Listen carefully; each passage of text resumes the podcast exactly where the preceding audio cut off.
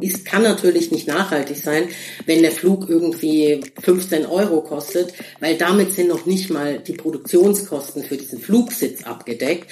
Das heißt, irgendjemand muss dafür bezahlen. Also da gibt es Zahlen, ähm, die sagen, dass 70 Prozent nachhaltig reisen wollen, aber es dann nur 7 Prozent tun. Also da geht recht viel verloren. Darf ich Kreuzfahrten machen? Soll ich überhaupt außerhalb meines eigenen Heimatlandes reisen? Also es gibt sehr viele Dilemmata-Fragen. Hey, hier ist Danilo und ich bin für Flux FM auf der Suche nach Innovation und Nachhaltigkeit. Wie geht das mit unverpackten frischen Lebensmitteln im Supermarkt? Wie wird Tourismus nachhaltig? Wie kann jeder Einzelne dazu beitragen, die Luft in der Stadt zu verbessern? Und wie war das nochmal mit den Wölfen vor den Toren Berlins? Antworten, die wir gesucht und gefunden haben im Barnimer Land. Barnim for Future. Ein Stadt-Land-Podcast von Flux FM. Belgische Pralinen aus Belgien, Karlsbader Oblaten aus Tschechien und der echte Bordeaux aus Frankreich. Schön klischeebeladen, klar, aber nach wie vor sehr beliebte Mitbringsel aus dem Urlaub. Nur, was bringt man Schönes aus dem Barni mit? Spontane Einfälle? So viele gab's da bisher nämlich nicht. Drum gab's vor wenigen Wochen einen regionalen Wettbewerb. Platz eins der neun Top-Mitbringsel der Region. Ein handgefilztes, einrollbares Sitzkissen mit Schorfheidemotiven für unterwegs. Meier Hese aus der Filzwerkstatt Korin überzeugte die Jury mit hohem wiederkehrenden Nutzwerk für Wanderausflüge in der Region. Und auch in Sachen Nachhaltigkeit schon mal gar nicht so schlecht. Nachhaltigkeit im Tourismus ist inzwischen ein zentrales Thema in der Branche, auch auf lokaler Ebene im Barnim. Aber was genau ist das und an welchen Kriterien macht sich das fest? Was müssen die Reiseveranstalter dafür leisten und was muss jeder Einzelne tun, wenn er als nachhaltiger Tourist unterwegs sein will? Was die Wissenschaft und die Forschung der Hochschule für nachhaltige Entwicklung in Eberswalde dazu sagt, erfahren wir im zweiten Teil dieses Podcasts. Und wie nachhaltig der Tourismus im Barnim selbst ist und wo es noch klemmt, darüber sprechen wir jetzt. Und zwar mit ihm. Ja, ich bin der Stefan Durand vom Tourismusverein Naturpark Barnim. Und wir sind jetzt hier im Naturpark Barnim. An der Nähe eines Radwegs natürlich sitzen wir und wir haben äh, ein paar Radler im Hintergrund, ein paar Leute, die die Sonne genießen heute bei circa 35 Grad. Stefan, deine Organisation besteht seit 1990 äh, schon und bietet nach eigener Darstellung, Zitat, umfassende Leistungen zur Förderung einer nachhaltigen Tourismuslandschaft. Was bedeutet denn nachhaltiger Tourismus im Barnim? Tja, nachhaltiger Tourismus ist natürlich ein Riesenbegriff. Da könnte man jetzt reden von Mobilität bis Online-Werbung. Ähm, und vielleicht steigen wir tatsächlich auch so ein. Ähm, die Anreise ist ja eigentlich immer so ähm, natürlich nach der Information, wo man hingeht. Die äh, Wahl des Verkehrsmittels ist schon die erste äh, sehr große Entscheidung, die man treffen kann, ob man beispielsweise fliegt oder mit dem Zug fährt. Und ich sage mal so, jeder, der jetzt aus Berlin raus mit dem Zug in Barnim fährt und dort sozusagen diese erste positive Entscheidung trifft, ähm, begibt sich schon mal auf eine Art, äh, nachhaltig zu reisen. Und ähm, der Naturpark Barnim ist der Naturpark mit den meisten Bahnhöfen deutschlandweit. Ähm, also das heißt, da sind wir schon mal vom, von der Grundlage her sehr gut ausgestattet. Natürlich ist das die Angebotsseite. Die Nachfrageseite sieht natürlich auch so aus, dass sehr viele äh, Gäste mit dem Auto kommen, ähm, was natürlich dann ähm, saisonal auch zum Problem wird. Also beispielsweise jeder, der schon mal an den Liebnitzsee zum Baden wollte und meint, er müsse seine Riesenkühltasche und äh, den Grill einpacken und kann dort wie im Stadtpark äh, sich ausbreiten und grillen, äh, der äh, liegt da falsch. Also wir sind ein Naturpark, kein Volkspark und äh, natürlich ist das Parken dort auch schwierig. Also die Parkplätze sind schnell voll und da ist die Wahl äh, des ÖPNV dann doch manchmal die bessere. Das klingt ein bisschen so, als wäre der Barnim schon rappelvoll mit Touristen. Also ich wollte gerade fragen, wie steht's denn um das Image eigentlich des, des Barnim? Also die Berliner machen ja gerne mal so Ausflüge auch am Wochenende. Ähm, nur meistens geht's dann entweder direkt schnell hoch an die Ostsee oder mal an die polnische Grenze oder mal ins Sorbenland, Niederlausitz, Uckermark, auch sehr beliebt. Mein Eindruck ist, der Barnim fällt da ein bisschen äh, unten durch. Täusche ich mich? Ja, da täuscht es sich auf jeden Fall, Danilo. Ähm, es ist tatsächlich so, ich hatte ja gerade schon angesprochen, Liebnitzsee ist natürlich so der bekannteste See. Äh, zuletzt hatte ich auch von H&M Werbung gesehen, äh, die mit dem Liebnitzsee gespielt hat. Ähm, er steht im Lonely Planet und in allen sonstigen äh, Berlin-Reiseführern drin. Ähm, der Barnim ist da schon recht gut vertreten medial. Und wir sehen es natürlich auch von der Gästenachfrage. Aber der Barnim ist natürlich mehr als einzelne Seen und vor allem hat er mehr Themen zu bieten und mehr Aktivitäten als das Baden. Das Thema 9-Euro-Ticket, hat das jetzt einen Schub gebracht für den nachhaltigen Tourismus in Barnim, weil Anreisen mit der Bahn ist ja dadurch auch leichter geworden. Ja, das 9-Euro-Ticket ist noch sehr neu, um da schon erste Auswertungen äh, äh, zu tätigen. Ähm, ich würde meinen, und das sehe ich an meinem eigenen Beispiel, es ist eben für die Leute, die öfter mal das Auto nutzen, ein Anreiz, das stehen zu lassen und es wieder zu probieren. Natürlich ist das 9-Euro-Ticket auch äh, schön für den Freizeitverkehr einzusetzen. Ähm, auch da sind die Gäste natürlich willkommen, die sonst mit dem Auto zu uns äh, für ihren Urlaub, für ihren Tagesausflug kommen. Ähm, aber klar wird auch sein, dass nicht jeder Bahnreisende dann auf einmal Fan der Bahn sein wird, weil es natürlich auch mal überfüllte Züge geben wird. Aber Fakt ist doch, dass wir, wenn wir als Gesellschaft einen nachhaltigeren Tourismus hinbekommen wollen, ganz einfach das Auto öfter mal stehen lassen müssen und auch in unserer Freizeit äh, das, das, äh, den Zug oder den Bus, äh, diese nachhaltigen Formen der Anreise nutzen müssen. Wir schauen mal, was man in Barnim äh, alles tun kann. Also wir sprechen da von Baden im Naturpark Barnim, Bootstouren am Fino-Kanal, angeln kann man. Worauf muss man denn da als Tourist, der gerne nachhaltig auftreten möchte, besonders aufpassen? Genau, also nachhaltig reisen ist per se schon mal ein, ein, ein, Unterfangen. Da kann man viel falsch machen, kann man aber auch viel richtig machen. Ähm, und man kann an jedem, das, an jeder äh, Sache, die man vielleicht meint, richtig zu machen, auch wieder irgendwelche Fehler äh, finden. Also das heißt, ähm, der Gast kann bestimmte Entscheidungen treffen, wie bei der Anreise, das hatten wir gerade schon, ähm, aber auch der Anbieter kann natürlich Entscheidungen treffen. Und äh, wenn die Anbieter zunehmend regional einkaufen, saisonal einkaufen, saisonal kochen beispielsweise, dann haben wir da schon natürlich einen, einen Vorteil erzielt. Und ähm, auch da ist natürlich äh, Nachfrage und Angebot voneinander abhängig. Äh, wenn die Gäste natürlich äh, zu uns äh, kommen und ihr Zeug mitbringen und sozusagen ihr eigen mitgebrachtes verzehren und nur den Müll da lassen, dann hat natürlich der Bahn ihm nicht so viel davon. Und äh, was Sie als äh, Gast wirklich tun können, ist einfach die einheimischen Betriebe besuchen. Wir haben fast ausschließlich Familienbetriebe. Das heißt, das Geld geht wirklich in die Familien vor Ort.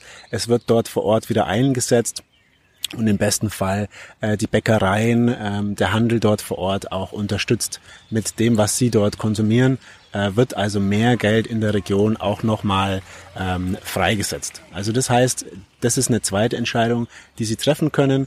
Bringen Sie alles mit, lassen Sie nur Müll da oder genießen Sie vielleicht auch einfach mal das Essen am See, die Wildgerichte, die wir haben, die Sie so auch in Berlin nicht finden werden. Stefan Zierke, das ist ein Bundestagsabgeordneter für den Landkreis Barnim im Bundestag, der lobte mal die Bedeutung des lokalen und nachhaltigen Tourismus im Barnim. Zitat, viele Touristen schauen bei der Buchung schon sehr genau hin und wollen klimaneutral reisen und einen umweltbewussten Urlaub verbringen. Frage an dich, entspricht das auch so wirklich deiner Erfahrung, dass die Menschen inzwischen doch sehr sensibel sind, was das Thema Nachhaltigkeit angeht? Ja, also da geht tatsächlich die Spanne schon noch weit auseinander, was das äh, Wunschdenken ist oder auch das Vorgegebene, was einen interessiert und dann tatsächlich die Buchung, die passiert. Also da gibt es Zahlen, ähm, die sagen, dass 70 Prozent nachhaltig reisen wollen, aber es dann nur 7 Prozent tun. Also da geht recht viel verloren ähm, von Absicht und tatsächlichem Handeln. Aber ich denke, dass wir es schmackhafter machen müssen, lustvoll, genussvoll, nachhaltig zu reisen und dass wir das Positive nach vorn stellen müssen. Also nicht dieses, ähm, sie machen was kaputt, wenn sie es anders tun, sondern sie machen was Gutes, wenn sie nachhaltig reisen.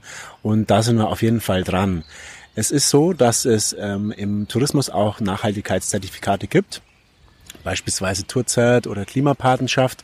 Und es gibt auch in der Schorfheide schon, in unserer Nachbarregion, ähm, gibt es das Prüfzeichen Schorfheide.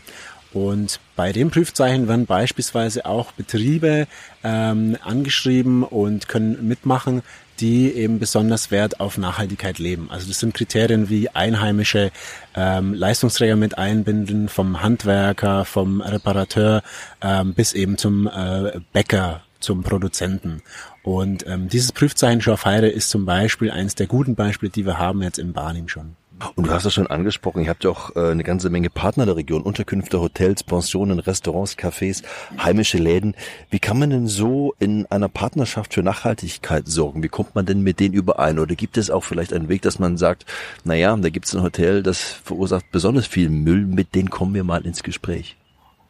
Ja, so viel, so würde ich jetzt gar nicht sehen, dass jetzt ein Hotel besonders viel Müll erzeugt. Ich würde eher sagen, dass äh, bei meinen Gesprächen schon rauskommt, dass viele Hoteliers sich dessen bewusst sind, dass die Gäste immer regionaler auch ähm, äh, essen möchten und das schon mit einbeziehen. Also das äh, merkt man schon.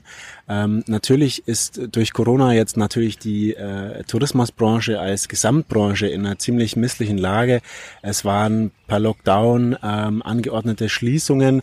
Äh, das ist natürlich äh, nicht äh, einfach so äh, dran zu denken, da jetzt weiterzumachen wie vor Corona. Also es, es muss sich auch was ändern im Angebot, äh, das ist klar. Und gleichzeitig fehlen natürlich äh, Personalkräfte, Köche, Servicekräfte und ähm, die Gastronomen und Hoteliers haben damit zu kämpfen und äh, müssen sozusagen ihre Pflichtaufgaben erstmal erfüllen, bevor sie sich dann äh, noch mehr kreative Gedanken zu noch mehr Nachhaltigkeit machen können. Das ist äh, dann in der Praxis tatsächlich so. Bei nachhaltigem Tourismus im Barnim decken viele relativ schnell auch an äh, Radwanderwege oder an, an, an Radfahren an sich. Es gibt inzwischen auch viele Radwege. Radwege für Tourismus, das hat man auf dem Schirm offenbar. Radfahren für Nachhaltigkeit im Alltag, das scheint ein bisschen schwieriger, gerade wenn man sich auch im Zentrum von Eberswalde umschaut. Das ist nicht immer so einfach. Es gibt auch eine Bürgerinitiative, Radwege in Eberswalde, da spricht man von verkehrsplanerischem Murks an einigen Stellen. Ist das so auch nach deiner Einschätzung? Radwege für Tourismus ja, für den Alltag nein? Also Radwege sollten immer für beide äh, Hauptnutzergruppen äh, relevant sein, also äh, nach dem Bedarf orientiert und äh, dann auch so genutzt werden. Wir sagen eigentlich, im ländlichen Raum sind ähm, alle Dinge, die touristische Infrastruktur betreffen, wie auch Radwege oder Busverbindungen, ähm, sind immer für den Gast, aber vor allem für den Einheimischen eine Verbesserung. Ich kann mich jetzt nur auf äh, den ländlichen Raum beziehen im Naturpark Barnim, auf die Stadt Eberswalde. Da kann ich jetzt zu dieser innerstädtischen äh, Lage keine Antwort geben. Es gibt ja in Eberswalde an der Hochschule den Studiengang, Masterstudiengang Nachhaltiger Tourismus, nachhaltiges Tourismusmanagement. Wie viel von diesem Fachwissen kommt denn bei euch in der Region tatsächlich an? Ja, tatsächlich gibt's ja das CENAT, das Zentrum für nachhaltige Entwicklung dort. Und da sind wir schon im Kontakt mit den dortigen Professoren, auch hervorzuheben, vielleicht auch der Professor Strastas. Und der hat beispielsweise auch vor kurzem eine Tagung gemacht zum Thema Besuchermanagement. Da hatten wir jetzt teilgenommen und werden sicherlich auch nochmal im Nachgang nachfragen. Denn wir als Tourismusverein konnten jetzt ein bahnimweites Besucherlenkungskonzept initiieren. Ähm, das wird jetzt ab 22, 23 entwickelt und dann hoffen wir, dass wir da insgesamt ähm, eine abgestimmtere Vorgehensweise beispielsweise zum Thema Radwege, ÖPNV, Parken äh, hinbekommen. Und im besten Fall können wir auch unsere Besucherstimme besser messen mit digitaler Sensorik ähm, und können dann in ein paar Jahren sagen, ähm, wann genau treten auch verschnitten mit Prognosen aus Wetterberichten, wann treten diese äh, Overcrowding und Overtourism-Effekte ein und wann müssen wir frühzeitig reagieren, vielleicht andere Empfehlungen geben, dass sie dort gar nicht mehr erst hinfahren, wenn jetzt beispielsweise der Liebnitzsee schon überfüllt ist, sondern dass sie einen See weiterfahren oder vielleicht an dem Tag erst die Reise gar nicht antreten, weil es sowieso im Verkehrschaos endet, weil es nur Parksuchverkehr gibt und so weiter. All die Dinge, die man ja als Gast eigentlich nicht möchte. Die Fachzeitschrift Wandermagazin, die kürt jährlich Deutschlands schönsten Wanderweg in den Kategorien Mehrtagestouren und äh, Tagestouren. Äh, ihr nehmt da auch teil. Warum Barnim? Also erstmal ist der Barnim überhaupt nominiert. Das ist schon mal ein Riesenerfolg für uns. Das ist der Fernrundwanderweg rund um die Schorfheide. Das ist auch gleichzeitig der erste Fernrundwanderweg des Barnim überhaupt. Und bei uns ist es so, wir haben hier einen Weg, der geht über 135 Kilometer im flachen Land. Man kann einfach locker, flockig dahin wandern, unbeschwert. Und das ist einfach eine Alleinstellung. Viele andere Fernwanderwege gehen quer durchs Mittelgebirge. Da muss man schon äh, wirklich auch seine Gelenke belasten. Bei uns kann man einfach unbeschwert wandern gehen und äh, ja, es ist einfach, äh, wie gerade schon beschrieben, abwechslungsreich. Wir haben grüne Wälder, wir haben die blauen Seen und kommen dabei immerhin an äh, viel Industrie Multikultur vorbei. Es ist kein klassischer Wanderweg in dem Sinne, wo es nur ums Wandern geht, sondern man kann einfach viele tolle Angebote miteinander verbinden und dabei noch beispielsweise beim Barnimer Brauhaus regionales Bier äh, probieren oder bei der Brennerei Niederfinung Schnäpse und so zieht sich das durch äh, entlang des ganzen Weges. Nachhaltiger Tourismus. Wir sprechen ja viel darüber, äh, wie man das regional anwenden kann, aber was sind denn grundsätzlich die Kriterien oder was bedeutet denn das, nachhaltig als Tourist unterwegs zu sein?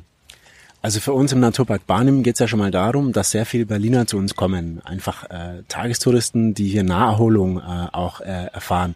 Und äh, die reisen beispielsweise bei uns grün an. Wir haben die meisten Bahnhöfe aller Naturparks in ganz Deutschland und ähm, das Zweite ist, wir leben eigentlich von der Natur. Also die Gäste, die zu uns kommen, die kommen eigentlich wegen der Natur. Das heißt, unsere Ressource ist die Natur und deshalb müssen wir darauf auch sehr aufpassen. Natürlich geht es um Wälder, um Seenlandschaften, um ganz viele tolle Naturschutzprojekte, wie beispielsweise auch in Hobrechtsfelde, die Waldweide, die Waldwiese, äh, wo früher quasi die Berliner Fäkalien hingepumpt wurden, ist heute Naturschutzgebiet. Und äh, da sieht man auch schon, wie wichtig es äh, Berlin als Stadt ist, ist, äh, schon immer Wald und Seen auch gehabt zu haben. Also diese Flächen sind im Eigentum von Berlin für die Erholung der Berliner. Und da wollen wir natürlich auch dran arbeiten, dass die Berliner sich nicht ins Flugzeug setzen müssen, um über, äh, über Natur quasi nachzudenken oder die zu erleben, sondern ganz einfach jetzt mit einem 9-Euro-Ticket beispielsweise sich in Zug setzen und in 0, nichts in einer super unberührten Naturlandschaft sind. Stefan Durand, Geschäftsführer beim Tourismusverein Naturpark Barnim e.V. Und das Tolle am Banim ist, dass neue Konzepte nicht nur in der Praxis ausprobiert, sondern auch auf lokaler Ebene hier erforscht werden. Auch an der Hochschule für nachhaltige Entwicklung in Eberswalde. Wir sprechen mit Professor Dr. Claudia Brözel vom Fachgebiet Tourismus, Ökonomie und Tourismus Marketing. Frau Brötzel, aus Sicht der Praxis haben wir es schon gehört, aber auch aus forschender Sicht wollen wir es nochmal abklären. Was genau zeichnet nachhaltigen Tourismus aus? Tolle Frage, vielen Dank. Ähm, Nachhaltigkeit ist ein ganz komplexer Begriff und äh, ich würde sagen, viele Menschen verstehen sehr unterschiedliche Dinge darunter. Ähm, Im Tourismus ist es in den letzten, ich würde sagen, 20, 25 Jahren immer an verschiedenen Stellen darum gegangen, den Tourismus besser zu machen. Ökotourismus oder sanfter Tourismus ganz ursprünglich mal. Ja, und meistens ähm, beschäftigt man sich mit den Dingen, die man auch wirklich zählen kann, die man nachweisen kann. Und da ist die Ökologie einfach, ähm, ich sag mal, handhabbarer als zum Beispiel die soziale Komponente. Im Prinzip ist ja Nachhaltigkeit ökologisch, sozial und ökonomisch sinnvoll. Und äh, um das einfach mal in einem Satz zusammenzufassen, aber Reisen ist ja immer auch mit Mobilität verbunden und damit sind wir eigentlich schon in einer Dilemmata-Situation, was Reisen und Nachhaltigkeit angeht. Und man kann natürlich das noch viel weiter ausformulieren. Äh, äh, Darf ich in Diktaturen reisen? Ist Slum-Tourismus vertretbar? Soll ich bettelnden Kindern, wenn ich unterwegs bin, etwas geben? Darf ich Einheimische fotografieren?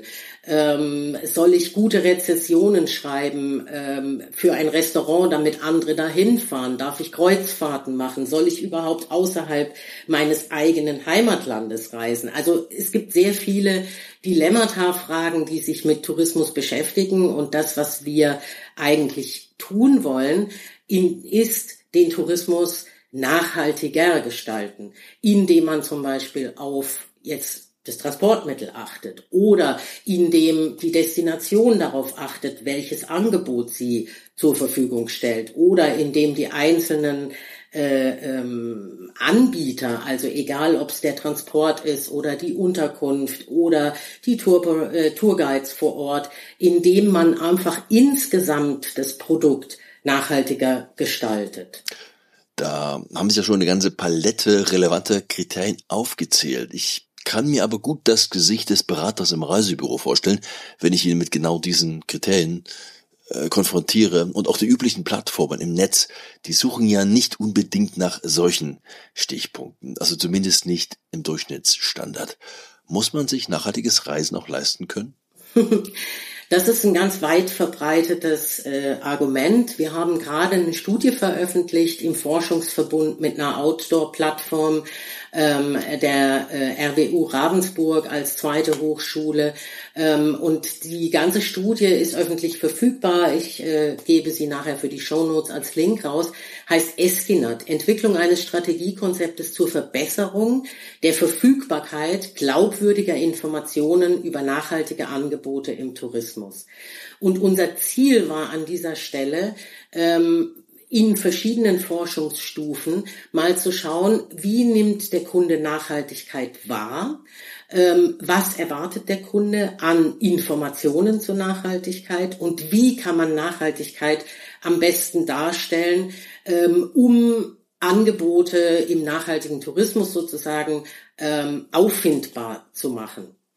Und ähm, interessant war an dieser Stelle, dass wir natürlich auf der einen Seite, auf der Anbieterseite so eine Unsicherheit haben, ob man nicht unbewusst vielleicht doch Greenwashing ähm, betreibt, indem man die, die Wertschöpfungskette im Tourismus ist ja sehr lang, ja, also von äh, dem Produktangebot vor Ort, der Unterkunft, dem Essen, der Bezahlung der Menschen vor Ort, über die Mobilität äh, in die Destination, aber auch vor Ort, dann bestimmte Aktivitäten, ja, die Tourguides und so weiter und so fort. Also da kann ja sehr viel passieren, bis hin zu ähm, welche Souvenirs darf ich kaufen und welche darf ich nicht kaufen, weil sie vielleicht ähm, ja, die einheimische Kultur zerstören. Also da haben wir versucht, auf der einen Seite, was das Angebot angeht, auf der anderen Seite, wenn Sie die Nachfrageseite angehen, sprechen wir immer ganz gerne von so einer Attitude-Behavior Gap.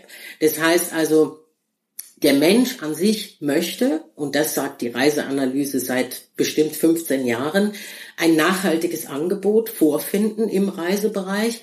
Aber die Frage ist dann am Ende des Tages, wie wird diese Nachhaltigkeit auch dargestellt, dass sie glaubwürdig ist, welche Informationen habe ich? Ähm, und dann bin ich bereit dafür zu bezahlen. Äh, das heißt nicht automatisch, dass Nachhaltigkeit teuer ist, aber man muss sich natürlich vorstellen, dass ich sag jetzt mal, eine Wochenendreise mit einem Billigflieger, um in einem ein, einen äh, äh, Factory-Kauf in Barcelona zu machen zum Beispiel, ist, kann natürlich nicht nachhaltig sein, wenn der Flug irgendwie 15 Euro kostet, weil damit sind noch nicht mal die Produktionskosten für diesen Flugsitz abgedeckt. Das heißt, irgendjemand muss dafür bezahlen. Das heißt, wir müssen wieder zurück zu einer realistischen Einschätzung, was Dienstleistung kostet und was ein Angebot an sich kostet. Wenn ich ein ökologisch gebautes Hotel habe, dann kann ich auf der einen Seite zum Beispiel vielleicht Wasser einsparen. Es gibt schon solche Hotels, die haben dann zum Beispiel in den Duschen einfach ähm, äh, äh, Zeitmesser drin, ähm, wie heiß, äh, wie kalt, wie lange das Wasser läuft und so weiter und so fort, was von Kunden sehr gerne angenommen wird weil der Kunde an sich im Urlaub natürlich auch ein bisschen frei haben möchte und nicht daraus ähm, ein, ein, großes Forschungsprojekt machen, was er jetzt darf und was er nicht darf.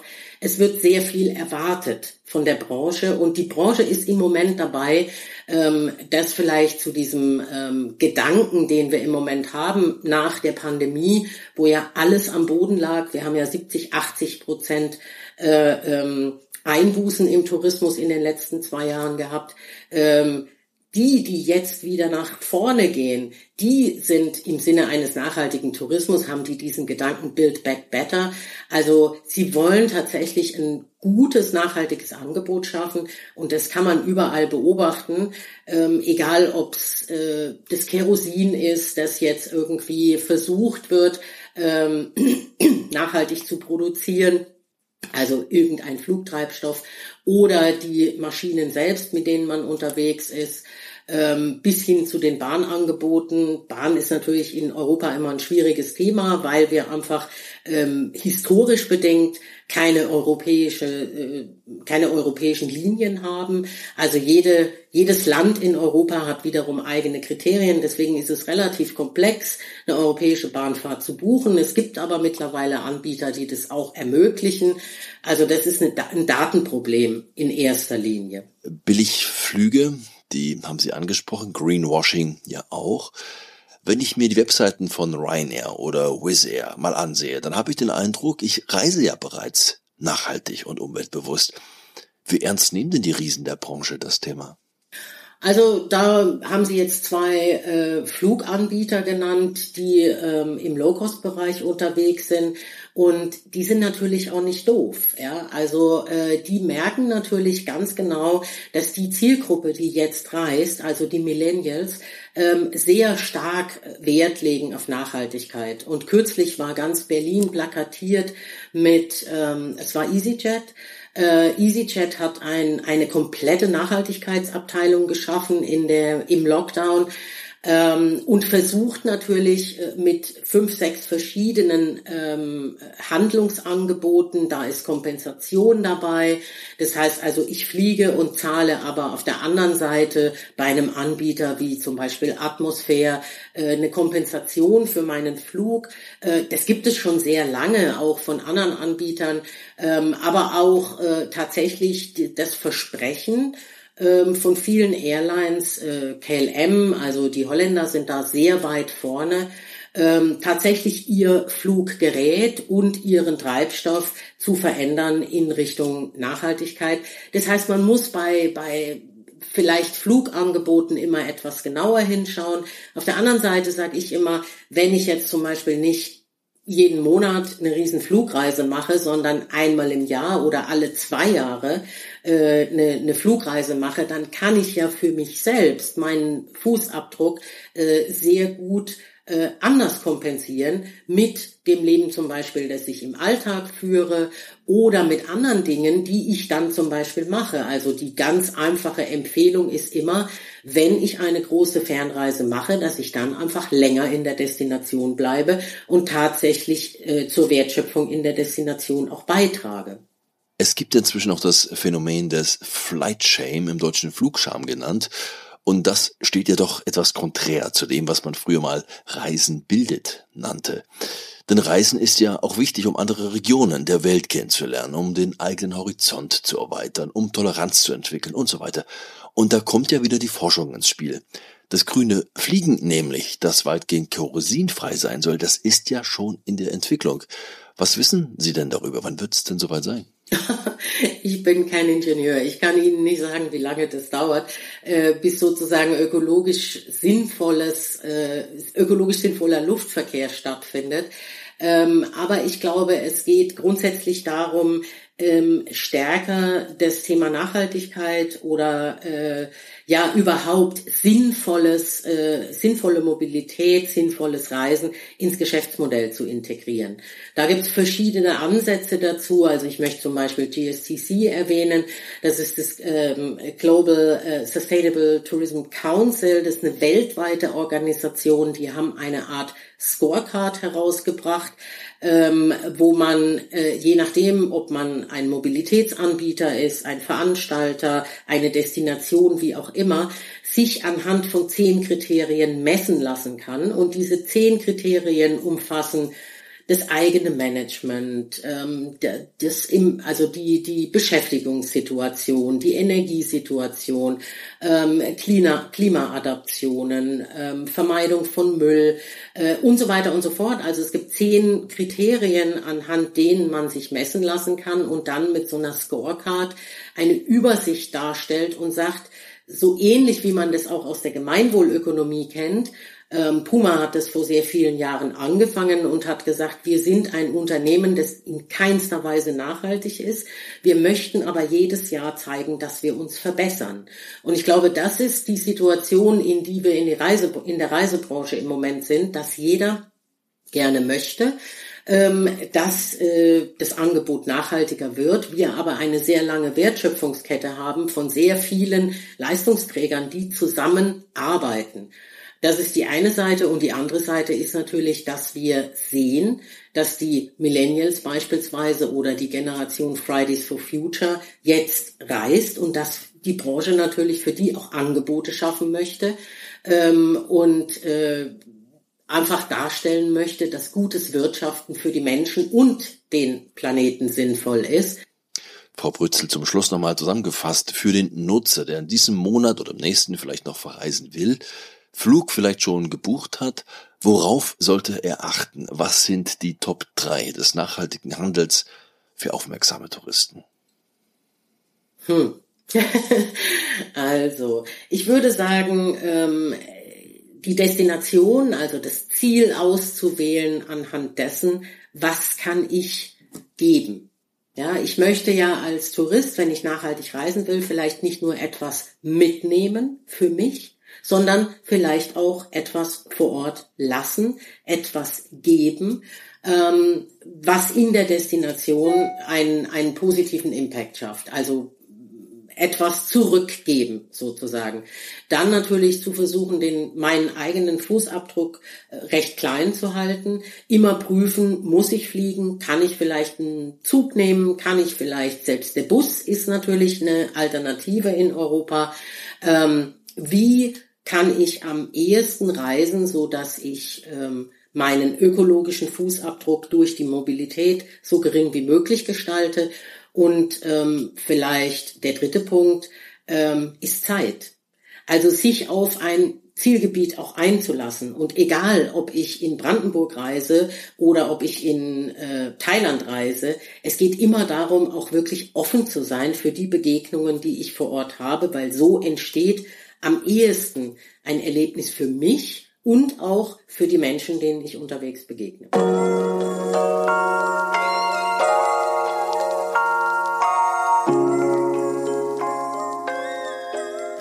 Claudia Prözel war das von der Hochschule für nachhaltige Entwicklung. Sie forscht und unterrichtet zum Thema Nachhaltigkeit im Tourismus, einem Thema, das so groß ist, dass wir auch hier nur einen Teil anschneiden konnten. Aber wer mehr wissen möchte, der schaut bei uns bitte in die Show Notes. Dort findet ihr eine ganze Reihe weiterführender Links auf Forschungs- und Praxisebene im Barnimer Land. Und in der nächsten Ausgabe unverpackte Lebensmittel. Wie es geht, wo es geht und warum es nicht schon längst Standard ist. Forschung und Praxis im Barnimer Land. Hier in diesem Podcast. Danke fürs Zuhören heute, sagt Danilo Höpfner.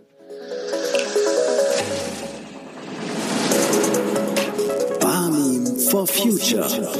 Ein Stadt-Land-Podcast von Flux FM. Weitere Infos und Episoden auf fluxfm.de.